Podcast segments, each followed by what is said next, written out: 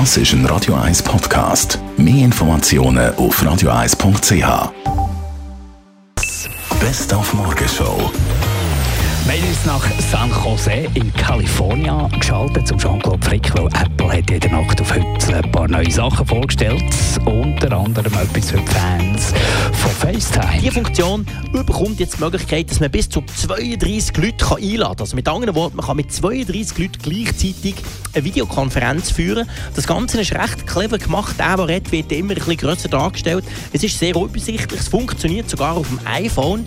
Also alles in allem muss man sagen, das ist eine coole Funktion. Funktion, die jetzt deutlich erweitert wird und wo alles in allem das Apple-Betriebssystem deutlich voranbringt. Denn heute, am 5. Juni, ist Weltumwelttag, hochoffiziell.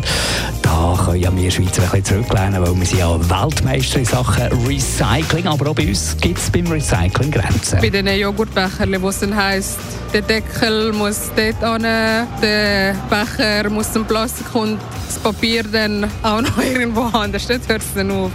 Dort ist mir dann viel zu viel, also das ist mir dann zu pingelig. Und vielleicht ihr auch den Vater gehört von der schönsten Liebesgeschichte, wo nur der Fußball kann schreiben kann. Ein Mädchen von Bern verliebt sich beim Göppfinal in einen FC Zürich-Fan und sucht ihn jetzt auf allen möglichen Kanälen. Das ist richtig viral gegangen, die Geschichte. Heute Morgen haben wir das Mädchen von Bern am Draht gehabt. Ich bin halt sehr spontan und bin gerade zu ihm her und habe ihm schon ein Match gewünscht und habe ihm halt auch gesagt, dass er ein attraktiver Mann ist. Es ist halt so rausgesprudelt und äh, es hat ein zu andere gegeben, aber äh, irgendwie sind wir gar nicht richtig dazu gekommen zu reden oder Nummer austauschen oder was immer auch.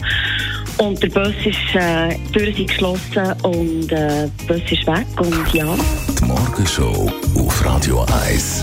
Jeden Tag von 5 bis 10 hoffen wir, die beiden finden sich noch irgendwo irgendwann. Wenn wir etwas erfahren, wir geben es sofort euch. Das ist ein Radio 1 Podcast. Mehr Informationen auf radio1.ch.